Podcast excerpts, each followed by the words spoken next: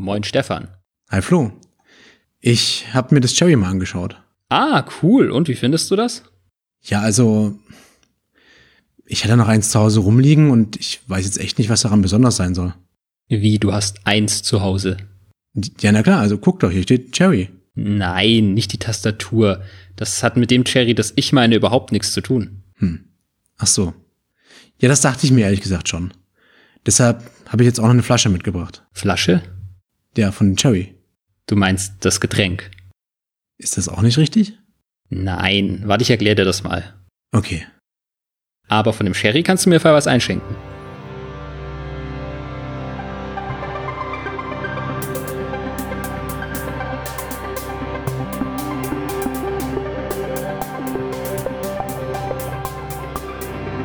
Der System Call heute mit folgenden Themen. Speicherschutz im Allgemeinen. Und Capabilities im Speziellen. Hallo und herzlich willkommen zum System Call, Ausgabe 11. Wie immer soll es heute um ein Thema der mehr oder weniger aktuellen Betriebssystemforschung gehen. Mein Name ist Stefan Naumann und bei mir ist der kirschige, ja, ich weiß auch nicht mehr, Florian Rommel. Moin Flo. Hi Stefan, heute habe ich Capabilities mitgebracht als Mechanismus für Speicherschutz. Speicherschutz. Aber dafür haben wir doch eigentlich virtuellen Speicher schon. Genau, wir haben virtuellen Speicher. Auf modernen Systemen wird der über Paging normalerweise realisiert. Erfüllt zwei Zwecke, einmal nämlich die Abstraktion des Speichers und einmal den Speicherschutz. Und der Speicherschutz heißt, dass nur bestimmte Akteure auf bestimmte Teile des Speichers zugreifen sollen und dass andere das eben nicht können oder nur eingeschränkt können. Und virtueller Speicher stellt Prozessen einen eigenen Adressraum zur Verfügung, einen virtuellen Adressraum. Dann haben jeder Prozess hat quasi das Gefühl, dass er seinen eigenen Arbeitsspeicher hat, ja, dass er da machen kann, was er will und von den anderen gar nichts mitkriegt. Und das Ganze wird so implementiert, dass eine für den Code, also für das Programm, transparente Übersetzung von eben virtuellen Adressen, die der Prozess benutzt, zu den tatsächlich physischen Adressen stattfindet, die dann auf den tatsächlichen Speicher zugreifen, den ich, der vorhanden ist. Und diese Übersetzung, die ist jetzt für jeden Adressraum ja getrennt definiert. Das heißt, da stellt er das Betriebssystem so eine Tabelle oder vielmehr eine Tabellenhierarchie zur Verfügung. Die verwendet dann der Prozessor oder dann ein bestimmter Teil des Prozessors, die MMU, die Memory Management Unit, um diese Übersetzung von virtuellen zu physischen Adressen zu machen. Genau, dadurch werden jetzt eben die zwei Aufgaben erfüllt. Einmal, ich abstrahiere von meinem physischen Speicher, also virtuelle Adressen zu physischen Adressen. Der kann also in meinem virtuellen Adressraum kann ich beliebige Sachen an beliebiger Stelle einblenden von meinem physischen Speicher. Und ich habe diesen Schutz durch Isolation einerseits, also unterschiedliche Adressräume, also Prozesse in dem Fall können nur ihren eingeblendeten Speicher sehen. Auf den anderen haben sie gar keinen Zugriff. Und es gibt auch noch in den Tabellen kann ich auch noch Zugriffsrechte für die Pages definieren. Also ich kann bestimmte Sachen dann nur read-only einblenden und so weiter. Dann kann ich natürlich auch Speicher teilen. Aber also ganz so beliebig geht's ja dann beim Paging doch nicht zu, ne? Genau, irgendwie muss ich das, das jetzt machen und beim Paging ist es so, ich teile den ganzen virtuellen Adressraum in so ein Raster ein, in Pages. Die sind so üblicherweise vier Kibibyte groß und die bilde ich dann auf gleich große Teile im physischen Adressraum ab. Also der ist eben auch so unterteilt. Das sind dann Page Frames und ein Page Frame kann dann auf einen auf eine beliebige Page abgebildet werden. Also im Grunde, ja. also im Grunde sage ich ähm, oder nummeriere ich die Page Frames durch. Ne? Ich sage so. Genau. Die diese Pages virtuelle Page genau. Auf äh, Page Frame Nummer so und so. Genau. Also ich habe dann diese Tabelle und da steht dann okay, diese Page wird abgebildet auf diesem Page Frame im Endeffekt. Genau. Und ähm, dadurch habe ich einerseits Isolation und quasi Virtualisierung oder Abstraktion des physischen Speichers. Aber das klingt schon ziemlich unflexibel, ne? wenn ich jetzt nur auf äh, 4K-Seiten auf, auf dieser Granularität mappen kann. Ja, ähm, Paging ähm, ist eben wegen dem, was du gerade gesagt hast, nämlich dass man nur eingeschränkt auf Basis dieser Granularität ähm, das machen kann, eingeschränkt und auch Ähm, es ist allgemein so, dass ich ähm, das für meinen ganzen Adressraum nur mache. Also das heißt, ich habe normalerweise einen ganzen Prozess und der hat halt seinen Adressraum und das ist eine ja, eine Schutzdomäne halt. Ähm, alles in dem, alles, was in einem Prozess läuft, der ganze Code, der hat Zugriff auf den ganzen Prozess. Ich kann es also nicht, zumindest nicht auf effiziente Art, fein granularer machen. Also es ist schwierig zu sagen, okay, diese eine Funktion, die soll jetzt nur auf den Daten operieren, die sie tatsächlich verwendet und das andere geht gar nicht, sondern eine Funktion kann immer irgendwie ähm, in unserem momentanen System auf den ganzen Prozess zugreifen. Also eigentlich ein Zeiger wird immer nur darauf geprüft, ob er valide ist in diesem virtuellen Adressraum. Genau, genau. Das also passiert zwar effizient und implizit, ne, schon auf der Maschinensprachenebene sozusagen oder drunter. Aber genau, was feingranulareres kann ich nicht machen. Aber wenn du schon so anfängst, da gibt's da bestimmt was, was eine feingranularere ähm, Schutzschicht darstellt, oder? Ja, genau. Also Paging war nicht ähm, immer die am weitesten verbreitetste Methode, um virtuellen Speicher zu implementieren sondern es war vielleicht die, die erste, aber zwischendurch in der Vergangenheit gab es noch Segmentierung, war mal weiter verbreitet. Und äh, da war die Idee, okay, ich habe jetzt nicht dieses Rastermodell, was wir bei Paging haben, sondern ich habe Segmente und die können im Prinzip je nach Implementierung beliebig groß sein. Und an einer beliebigen Stelle wieder im physischen Speicher stehen, diesmal aber wirklich beliebig, also meistens auf Byte-Granularität. Naja, diese Segmente, die sind also irgendwie dadurch definiert, dass ich äh, so ein Basis-Offset angebe, der eben dann zeigt, wo sie im physischen Speicher liegen und ein Limit, also wo das Segment aufhört. Und es ist genauso wie die Pages mit Permissions verknüpft. Und ja, bei Segmentierung ist es so, dass die Implementierungen sehr unterschiedlich sind. Okay, aber wir können uns ja mal die alten Intel-Prozessoren als Beispiel hernehmen. Also die 32-Bit Intel-Prozessoren. Die haben die Segmente in einer Deskriptortabelle verwaltet und dann hatten die Intel-Prozessoren sechs so Segmentregister, eins für Code, eins für Stack und vier für Daten. Ähm, und man hat die dann so benutzt, dass man das entsprechende Segment, was man, wo man, was man gerade benutzen will, quasi als Index in diese Segmentregister reingeschrieben hat. Also in mein Code-Segment habe ich dann zum Beispiel das Segment Nummer 5 geschrieben, also in das Register. Und dann hat mein Code mit dem Segment Nummer 5 gearbeitet, genau. sozusagen. Genau. Und der ganze Adressraum, den, den dann mein, mein, meine Instruction Fetch zur Verfügung gehabt haben, war dann dieses Segment. Also das ging ja los bei Adresse 0 oder so.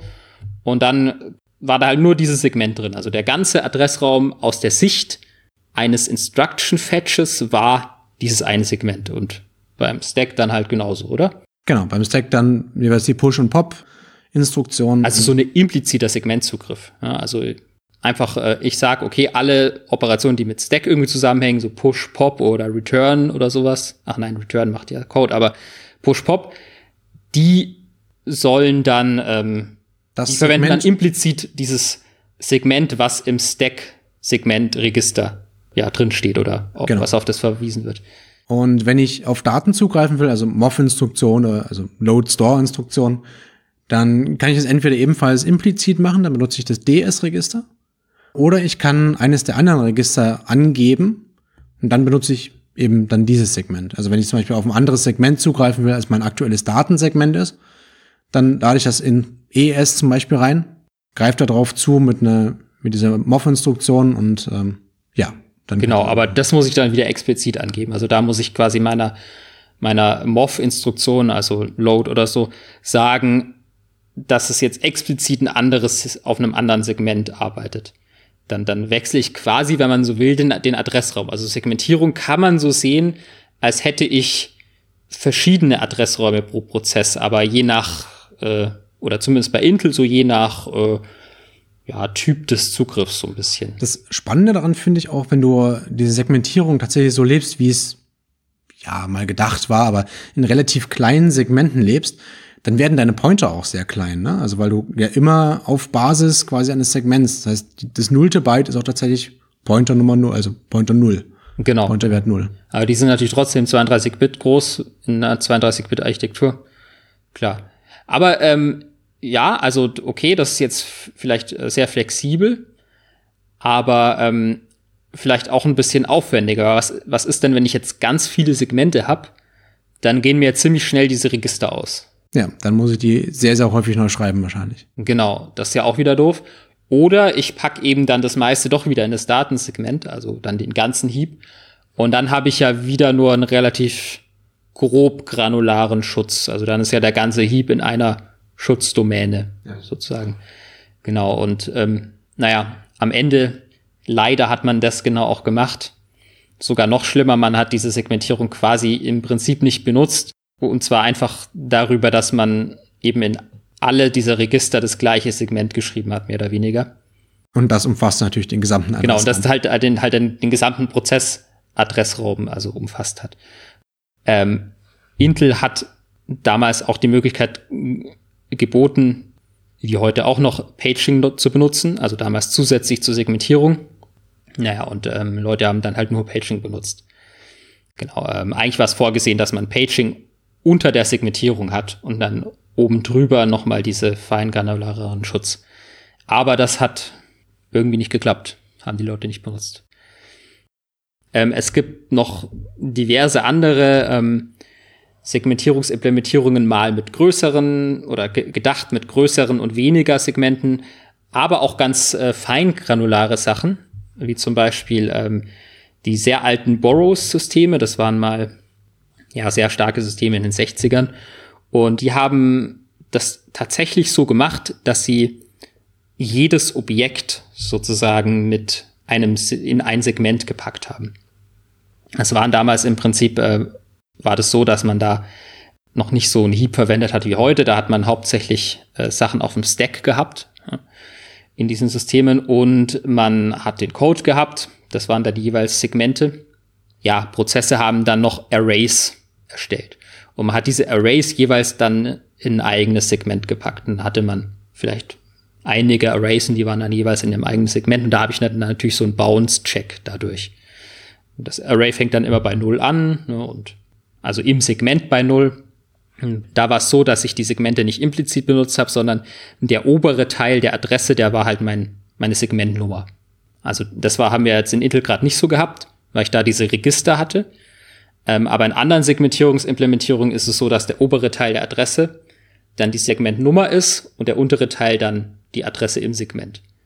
Also ein bisschen wie bei Paging. Also ich schränke quasi die Größe der Segmente ein. Genau, genau. Also die können dann nicht natürlich irgendwie, sagen wir mal, ich habe jetzt 32-Bit-Adressen, dann sind die Segmente, können die nicht 32-Bit groß werden, weil ähm, ich brauche ja noch einen Teil der Adresse für die Segmentnummer. Mhm. Und, und je nachdem, wie groß ich die Segmente maximal haben will, bestimme ich auch, wie viele Segmente ich haben kann. Ja, genau, richtig. Also Dadurch, dass ich die in die Pointer quasi rein. Genau, packe. wie viele Segmente du quasi in einem Prozess haben kannst, weil jeder hat ja dann wieder seine eigene Segmenttabelle. Und über den Index, das ist halt dann die Segmentnummer. Genau, und dieses Borrow-System hat dann eben so einen feingranularen Ansatz gefahren. Da hattest du dann ja diese Arrays jeweils in den eigenen Segmenten und äh, naja, genau, und das geht dann, ähm, ja, ging weiter. Multics zum Beispiel, das war der, ja, einer der spirituellen Vorgänger, kann man sagen, von den, von Unix. Ähm, der hat auch ein Segmentierungssystem gehabt, zusammen mit Paging. Aber da war es quasi so, dass die Segmente mehr oder weniger nur das, was man heute als Higher-Level Page Tables bezeichnen würde. Also da waren die Segmente, die, die Größe der Segmente waren wieder in so Page-Granularität, kann man so sagen. Also die hatten dieses Modell, dass der erste Teil der Adresse war eine Segmentnummer, und dann kam eine Page-Nummer und dann kam ein Offset in einer Page. Genau. Mhm. Ja, aber dadurch hast du quasi ähm, wieder weniger Flexibilität, was die Größe und Positionierung oder, oder die Größe der Segmente betrifft. Ja, du kannst nur auf Page-Granularität machen. Und bei Multics war es so, ähm, dass die Segmente tatsächlich ähm, gemappte Dateien im Prinzip waren. Also es gab keine Dateien, alles waren Segmente. Aber im Prinzip das, was man heute macht, wenn man eine Datei in den Speicher lädt, dann waren das Segmente. Ähm, aber quasi einzelne, naja, Objekte im Code, die wurden nicht in einzelne Segmente gepackt, sondern die waren alle dann wieder in einem Segment. Also der ganze Und der ganze Heap oder der ganze Stack dann wieder ein bisschen so das Modell, was man dann vielleicht, äh, was sich Intel vorgestellt hat, mit einer bisschen anderen Technik implementiert. Ja, also das mit der Segmentierung ist eine schöne Idee, aber leider hat sich das irgendwie nicht durchgesetzt. Also das letzte, kann man sagen, war eben die Intel-Segmentierung und die hat keiner benutzt, deswegen hat sie Intel in den 64-Bit-Prozessoren oder vielmehr AMD war das, äh, rausgeworfen und jetzt gibt's halt nur noch Paging dort. Also irgendwie feingranularere Rechte, feingranulareren Speicherschutz scheint sich irgendwie nicht durchzusetzen. Aber das mit der Segmentierung, das klingt so ein bisschen, als hätten sie einfach zu viele Mechanismen auf einmal versucht zu implementieren. Genau, also tatsächlich ist es ja so, sie haben die Abstraktion und den Speicherschutz ja vermischt, ne?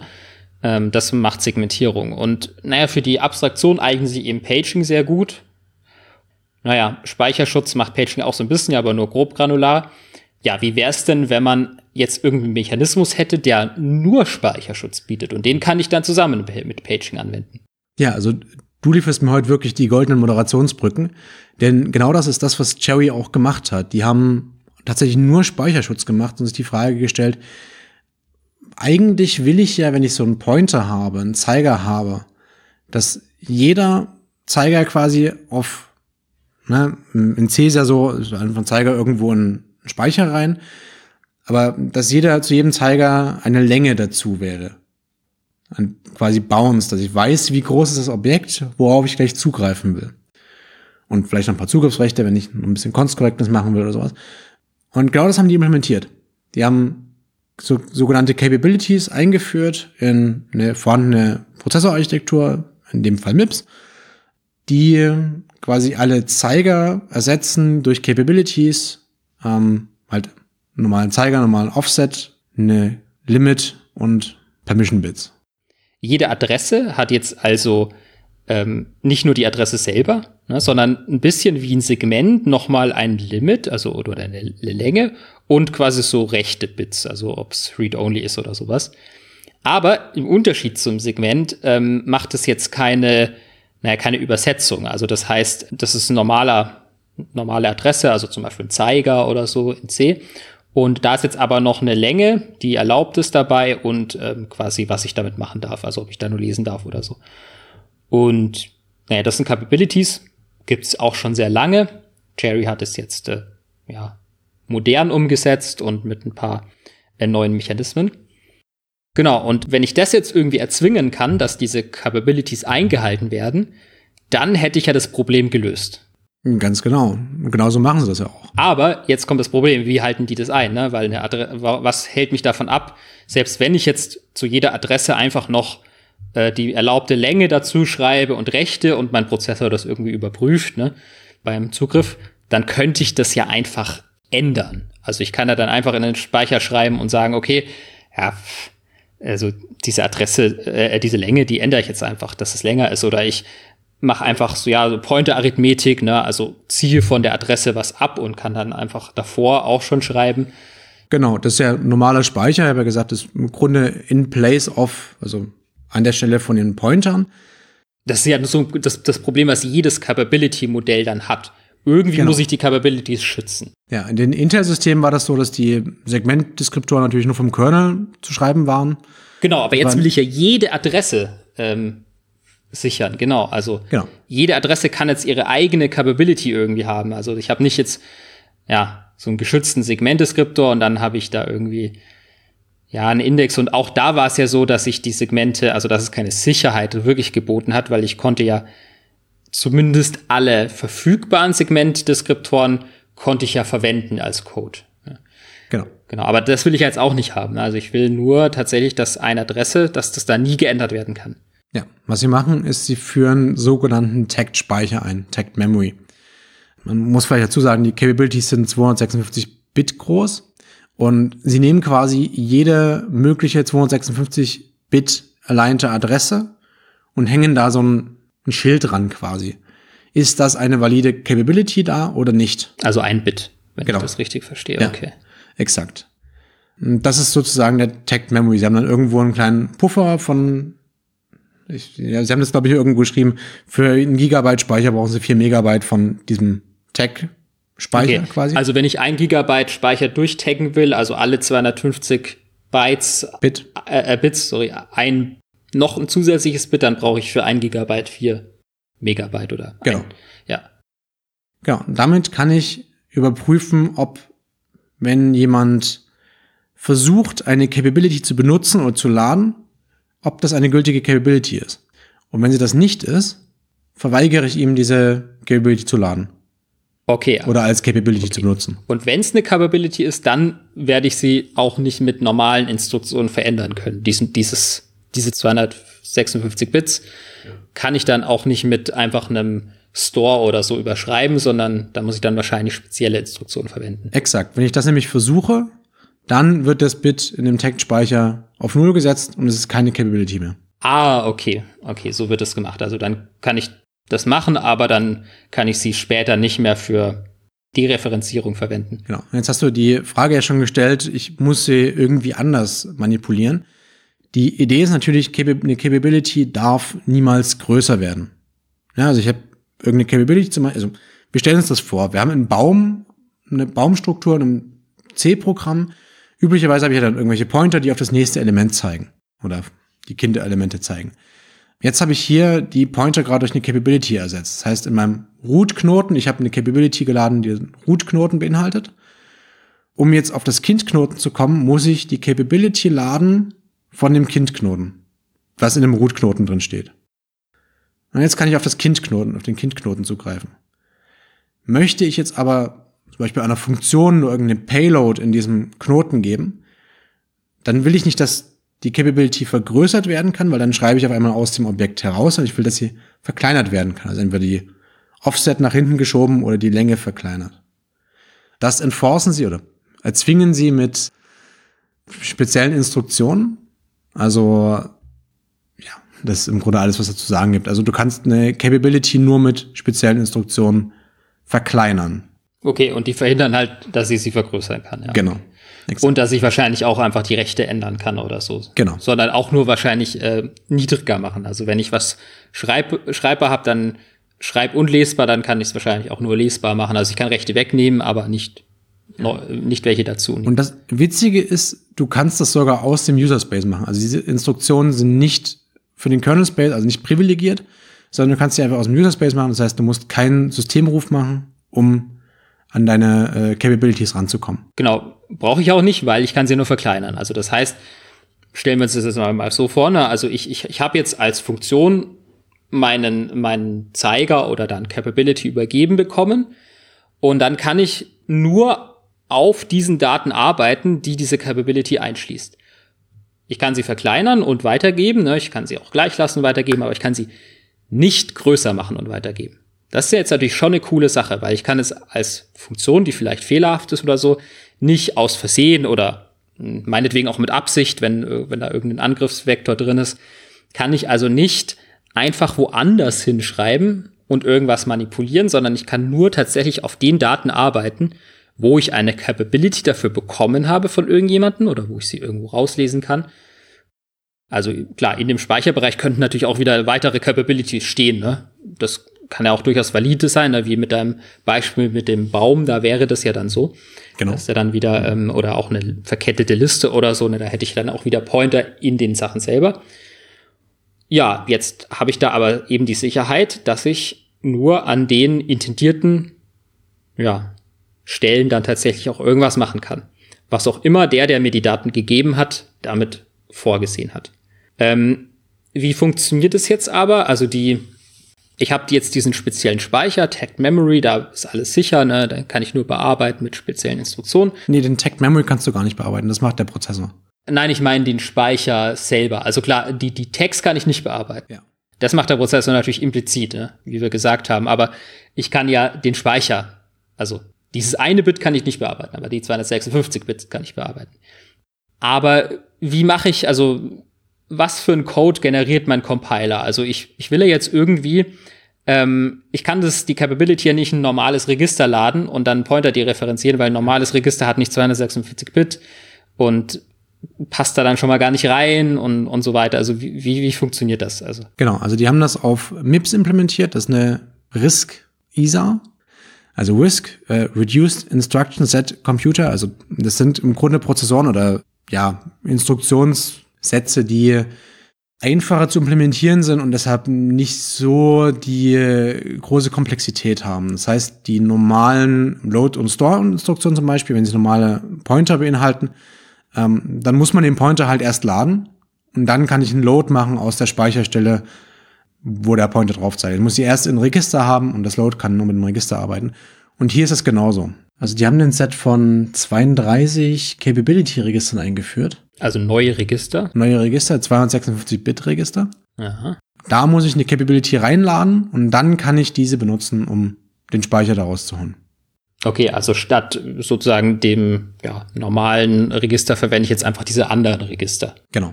Okay. Und das ganz Spannende ist, die haben auch einen Indexed Load quasi implementiert, was die MIPS ISA so nicht hat.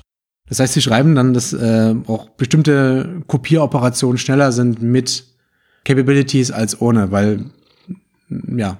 Aber gut, halt nur weil jetzt, also das könnte man ja auch in MIPS jetzt normal einbauen, ohne Capabilities. Genau, das, ja. ja.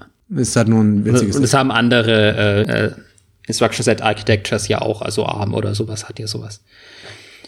Ähm, gut, dann muss ich also eigene Register verwenden, immer dann, wenn ich eine Adresse dereferenzieren will. Mhm. Das ist ja okay und gut, habe ich ja sogar mehr Register, ist natürlich dann noch mehr Aufwand, klar. Also mehr Aufwand im Prozessor, brauche ich ja zusätzliche Register. Aber ähm, hat jetzt den Vorteil, dass ich sozusagen mit diesen zusätzlichen Registern auch kompatibel zu Altprogrammen bleibe, oder? Also alte Programme ist ein bisschen schwierig. Die haben ja im Grunde kein Verständnis von Capabilities. Genau, die verwenden normale Pointers, also halt, was weiß ich, 64-Bit-Pointer. Ja. Die Instruktionen für normale Pointer haben sie in Ruhe gelassen. Also sie haben nur eine Extension quasi für die MIMS-ISA geschrieben. Aber was habe ich dann, wenn ich normale Pointer verwende? Dann kann ich ja dann doch wieder auf alles zugreifen. Das wäre ja schlecht. Genau, also in erster Näherung kannst du auf alles zugreifen. Da werden allerdings ein paar implizite Capabilities untergeschoben. Eine, es gibt eine Capability für Daten, eine Capability für Instruktionsfetches. Ah, also für alles, was das nicht, was nicht wirklich Capabilities verwendet. Genau. Also so eine implizite Capabilities. So ein bisschen wie bei Intel, ja. Und die sind, wenn ich jetzt meinen Prozess starte, üblicherweise auf den gesamten Adressraum äh, vorbelegt. Genau, sonst würden die auch nicht funktionieren, die Legacy-Programme. Genau, die glauben halt, den gesamten Adressraum zu haben. Also es erlaubt mir quasi auch Code hybrid auszuführen, also Code, der Capability aware ist und Code, der das nicht ist, also Legacy Code. Wenn ich jetzt zum Beispiel aus einem Stück Code, was Capabilities benutzt, eine Legacy-Funktion aufrufen oder Library aufrufen will, dann kann ich diese Default Capabilities einschränken und dann kann diese Library nur noch auf diesen Bereich zugreifen.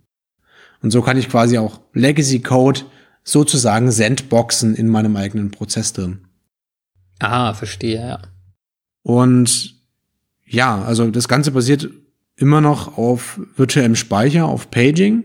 Das heißt, die Schutzfunktion, ja, ähm, Paging hat natürlich auch eine Schutzfunktion, eine äh, Prozessisolation, aber die Capabilities haben die Schutzfunktion und Paging macht eine Virtualisierung von physischen auf virtuellen Speicher. Ja, genau. Ja. Und, und ähm, quasi die Capabilities, die gelten dann immer innerhalb eines Prozesses jeweils, also innerhalb eines Adressraums, der durch Paging irgendwie nochmal definiert wird.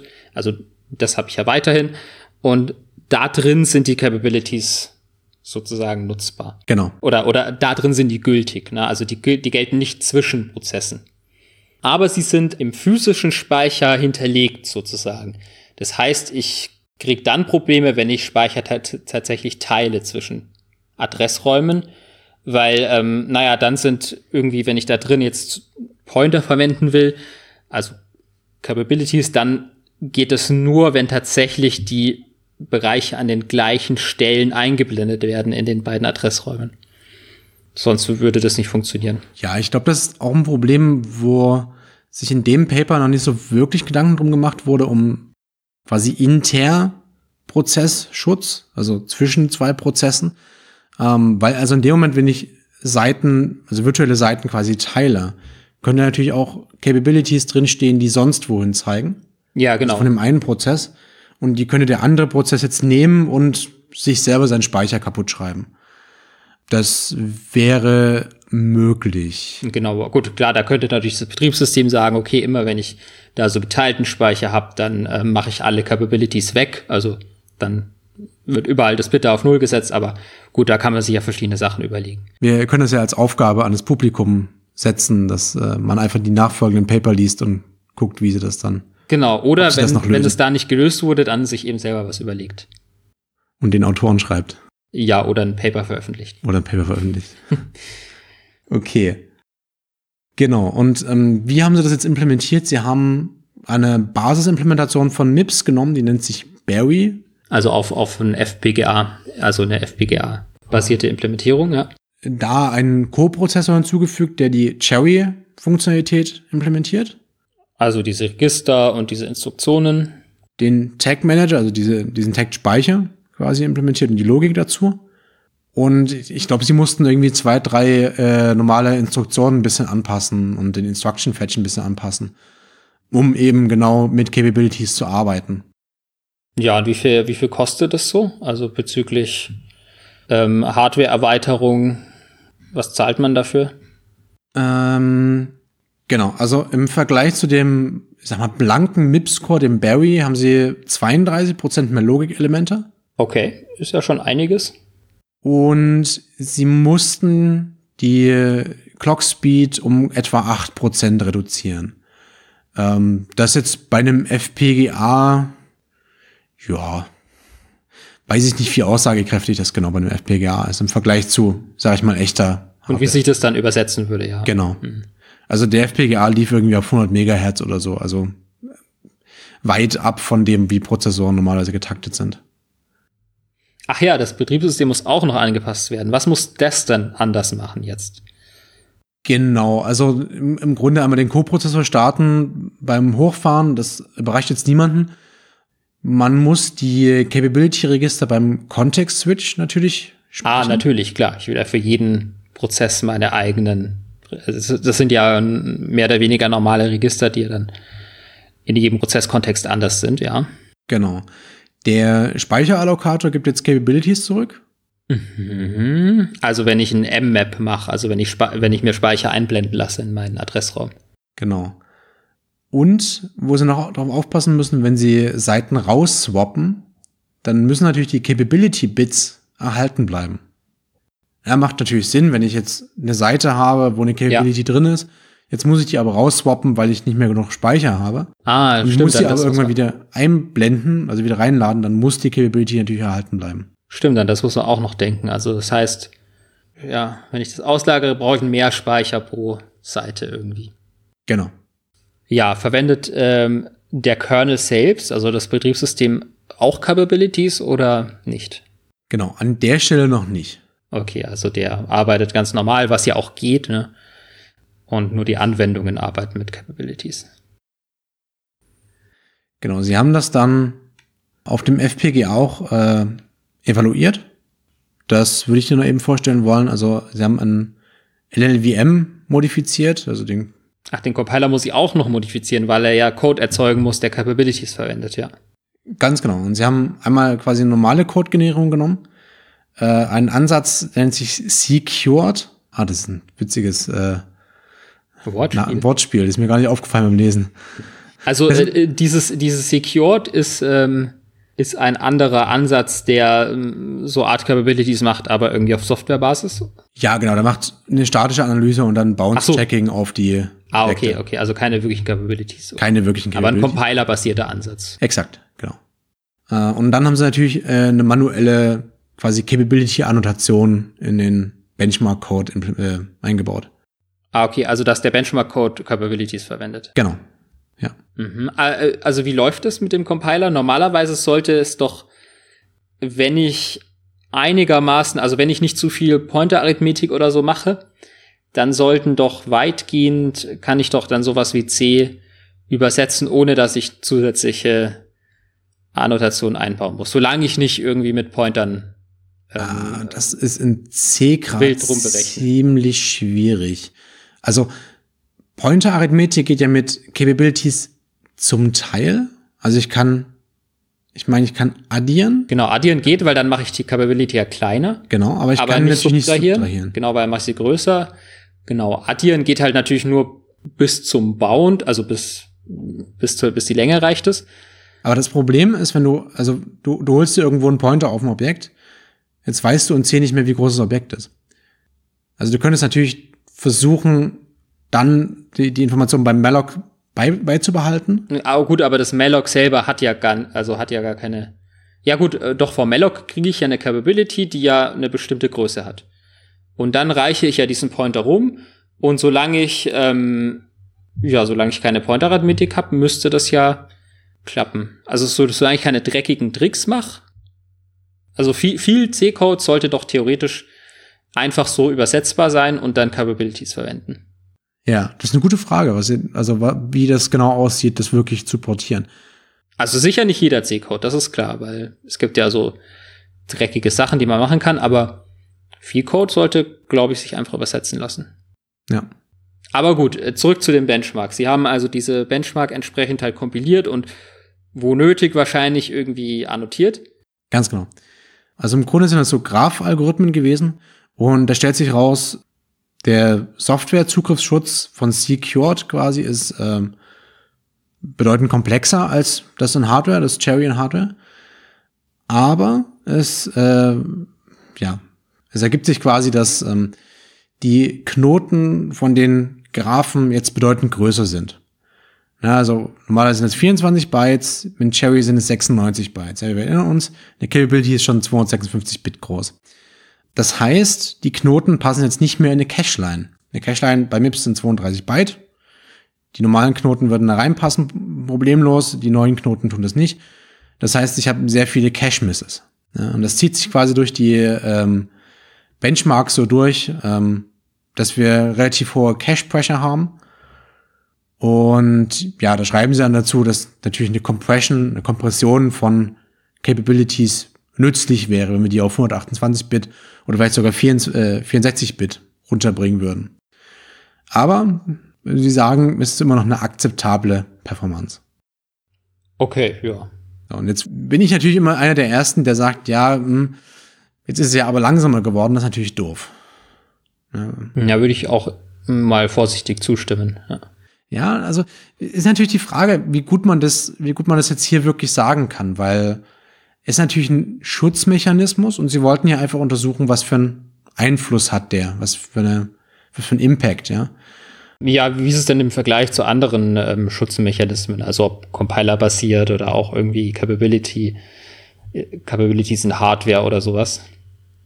Das ist äh, eine spannende Frage. Das haben sie in ihren Paper auch tatsächlich untersucht. Sie haben eine kleine Limit Study gemacht, wo sie verschiedene Ansätze quasi simuliert haben. Also sie haben verschiedene Ansätze erst vorgestellt und dann simuliert. Am besten schaut man dafür mal ins Paper, weil das ist tatsächlich besser, wenn man die äh, Grafiken dazu sieht. Anstelle, dass ich jetzt hier irgendwelche Grafiken versuche zu beschreiben. Mhm. Ja, aber das sieht ja für Cherry ja gar nicht so schlecht aus. Ja.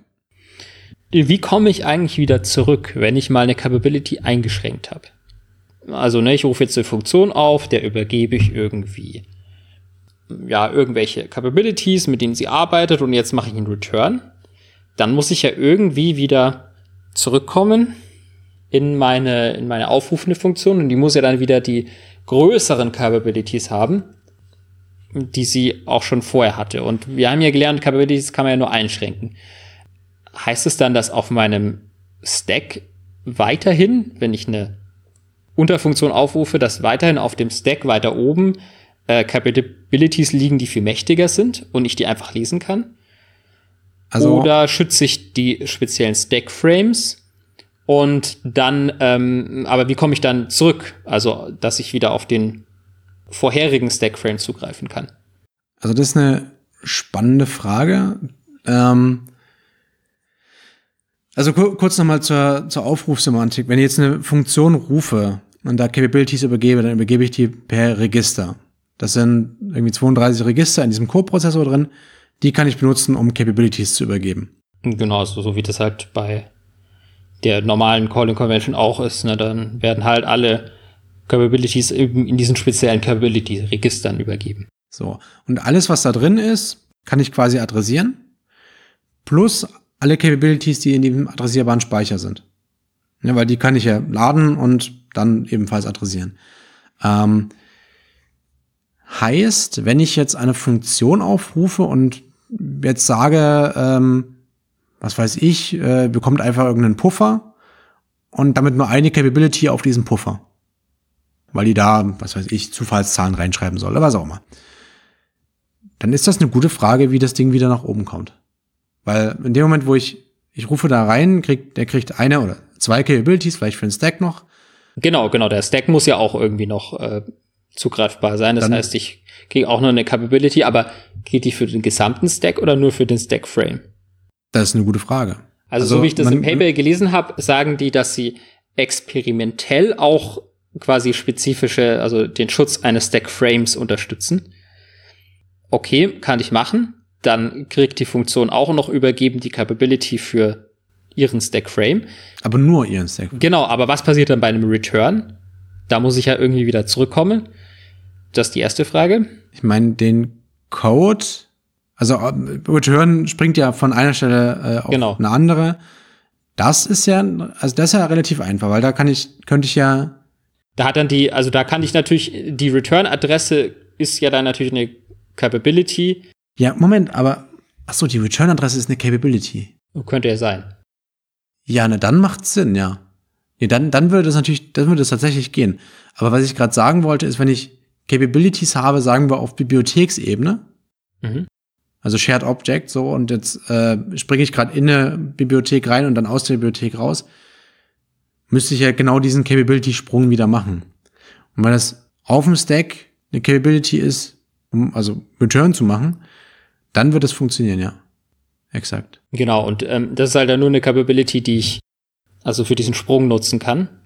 Und genau. nicht für irgendwie, ich kann da beliebig dann schreiben. Und dann muss ich quasi zurückspringen, aber dann bin ich ja wieder in der aufrufenden Funktion und habe ja dann wieder den Code, der eben dann, ja, dem eben dann rechtmäßig auch wieder die anderen Capabilities gehören, die dann ja dann wieder aktiv werden. Genau, aber die musste ich ja einschränken, um den Funktionsruf zu machen. Und jetzt eine gute Frage, wie du zurückkommst. Du könntest halt die Capabilities, die originalen Capabilities auf den Stack legen ja, genau, die sind mit meinem Stack-Frame verbunden.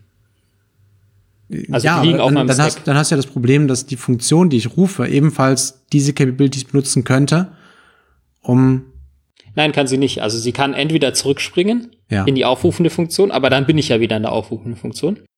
Und das mache ich mit der Return Capability.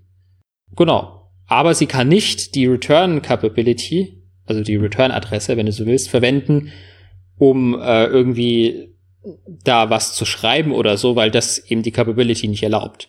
Die erlaubt nur den Sprung zurück. Aber okay, da habe ich also die, die Code Capability wieder. Aber wie komme ich, wie komme ich meine äh, Data Capabilities wieder? Na, das ist also damit einhergeht die Capability für den Stack Frame. Ist das so? Das weiß ich nicht, das ist meine Vermutung. Also wenn ich da dann zurückspringe, mhm. dann bin ich wieder in dem vorherigen Stack Frame und habe da wieder Zugriff auf alle ähm, Capabilities, die da drin liegen, zum Beispiel. Okay. Mhm. Genau. Was noch ein anderes Problem ist, ist ähm, das äh, Malloc-Problem. Nenne ich es jetzt mal, also das, das gilt natürlich auch noch für, für alles andere. Malloc oder für vieles andere. Malloc hat ja eine Capability für einen oder muss eine Capability für einen recht großen Bereich haben. Also oder zumindest für alle noch nicht noch nicht äh, zugeteilten Speicher. Also Malloc holt sich ja ab und zu Speicher vom System. Also, also an der Stelle virtuellen Speicher? Genau, virtuellen Speicher. Und ähm, wir hatten ja vorher, glaube ich, gesagt, dass, es, dass das Betriebssystem dann damit einhergehend auch Capabilities rausgibt. Und ähm, jetzt kann Malloc diese natürlich wieder kleiner machen und quasi davon dann kleine Stückchen, also für die an einzelnen Anfragen rausgeben. Aber Malloc selber muss ja irgendwo also die malloc-Funktion, wenn ich die aufrufe, und die kann ich ja im Prinzip überall aufrufen, die muss ja irgendwo dann auf eine recht große Capability zugreifen, die dann zumindest zukünftige, aber auch vielleicht schon vergebene virtuelle Speicherbereiche umfasst. Ich glaube, jetzt habe ich endlich verstanden, wie die, wie die das Malloc machen. Die haben nämlich eine äh, verkettete Liste von Capabilities mhm. in den Speicherblöcken. Also du kriegst ja virtuellen Speicher zurück vom Betriebssystem. Ja. Also immer in Page-Größe. Du kriegst jetzt, keine Ahnung, zwei Pages, brauchst aber noch anderthalb Pages. Also hast du eine halbe Page, die du noch Speicher über hast. Mhm. Da schreibst du vorne eine Capability auf den Next Pointer drauf, quasi. Also auf was auch immer der nächste ist. Und hängst die hinten an deine Freispeicherliste quasi an. Ja, ja, gut, aber trotzdem, das ist ja schön, ja. dass es so funktioniert. Aber du hast ja immer noch das Problem, dass du, also dass du im Malloc irgendwo muss das Malloc ja seine, seine Speicherbereiche herkriegen. Ja. Und das muss irgendwo global ja. gespeichert sein. Ja, also im Grunde musst du, du, du musst quasi zu jedem Zeitpunkt eine Capability, also auf eine Capability zugreifen können, die quasi in die Metadatenstrukturen von Malloc reinkommen. Genau, genau, weil Malloc muss ich ja überall aufrufen können. Ja. Ähm, und das Problem habe ich immer dann, wenn ich globale Variablen habe. Weil um auf eine globale Variable zuzugreifen, muss ja irgendwo eine Capability dafür liegen. Die, ja, gut, die, die Frage ist natürlich, ob man, also es gibt ja in den elf Dateien jedenfalls so äh, Sections, Data zum Beispiel, da sind halt die globalen Daten drin, ob man dafür eine eigene Capability hat. Dass man einfach immer auf globale Daten zugreifen kann. Ja, das könnte ja diese Norm, die Default Capability sein. Aber trotzdem, dann ist die ja da. Also ja, dann, dann kann ich, ich also auf den ganzen Speicher zugreifen, den Malloc rausgeben kann. Das heißt, ich kann mir davon eine Capability nehmen, warten, bis Malloc den Speicher rausgibt und dann habe ich plötzlich Zugriff auf Speicher, auf den ich gar nicht zugreifen darf. Ja, du kommst erstmal, also du müsstest erstmal nur an freien Speicher rankommen. Ähm, also ja, du, da, genau, du hast halt das Problem, dass in dem Moment, wo du auf diesen, auf die Capability kommst, die die Metadatenstrukturen von Malloc beinhaltet, da halt alles bearbeiten kannst. Und da das der Fall sein muss, um Malloc aufzurufen, weil Malloc diese Metadatenstrukturen halt braucht, logischerweise, musst du zu jedem Zeitpunkt theoretisch in der Lage sein, Malloc, Malloc zu zerstören. Ja. Genau, also so absolute Security oder strenge, ja, ein strenger Schutz ist es eigentlich nicht, sondern im Grunde es macht halt Angriffe, also es wäre wär im Grunde bösartiger Code, den wir gerade uns vorstellen. Genau, ja, klar. Macht im Grunde Angriffe viel schwieriger, weil du musst erstmal erraten, wo liegen jetzt eigentlich die Capabilities, die mich wirklich interessieren. Genau, ich muss irgendwie an die Malloc Capability kommen oder an die Malloc Capabilities oder die Malloc gerade verwaltet. Aber an die kann ich prinzipiell halt drankommen. Und wenn ich da drankommen bin, drangekommen bin, dann kann ich entweder Speicher, der schon rausgegeben wurde, je nach Implementierung, aber auf jeden Fall Speicher, der noch rausgegeben wird, ähm, ja, einfach mir Zugriffsrechte verschaffen, indem ich mir die Capability dafür nehme. Gut, stört dich das? Ja, klar. Ja, aber ich könnte ja einfach Malloc aufrufen, da habe ich den Speicher ja auch. Ja, aber dann habe ich den Speicher ja auch und der wird nicht jemand anderem gegeben, wo so, dann Sachen du, drin gespeichert und werden. Du könntest jetzt zum Beispiel hoffen, dass er da Secrets reinschreibt. Genau, zum Beispiel. Das ist ja, ja. gerade der, hm. der Sinn von dem Ganzen. Mhm. Oder ich könnte da irgendwas manipulieren. Ja, also im, im Grunde ist es ein, durchaus ein Problem, ja. Aber um von den Problemen noch mal kurz wegzukommen, habe ich noch ein kleines äh, Ausblickspaper quasi mitgebracht. Und zwar, ähm, ARM hat das tatsächlich in Hardware gegossen oder ähnliches Konzept mit Capabilities. Äh, der Prozessor nennt sich Morello, ist ein prototypischer Prozessor für Server. Und Darauf wird auch gerade MicroPython portiert oder wurde MicroPython portiert, um zukünftig auch Capability aware zu werden und dann ja, die, den Speicherschutz einfach für die Anwendungen und für den Interpreter selbst benutzen zu können. Okay. Und das war es eigentlich wieder für diese Folge. Und wie immer stellen wir uns dann die Frage, was haben wir eigentlich gelernt? Ich habe gelernt, dass Capabilities auf jeden Fall ein sehr interessantes Konzept sind, also Capabilities für Speicherschutz. Allerdings, wie wir gerade diskutiert haben, ähm, sehe ich da auch noch einige Probleme. Das beruht vielleicht zum Teil auch noch ähm, auf einer unvollständigen Durchdringung des Themas meinerseits. Aber dass ARM diesen Morello-Prozessor gebaut hat, ja, ist auf jeden Fall interessant, also diesen Prototyp in echter Hardware. Und wer weiß, vielleicht werden wir in Zukunft solche Systeme auch kaufen können und dann Capabilities nutzen. Vielleicht, ich meine, die Forschung hört nicht auf, ne? Das bleibt auf jeden Fall spannend.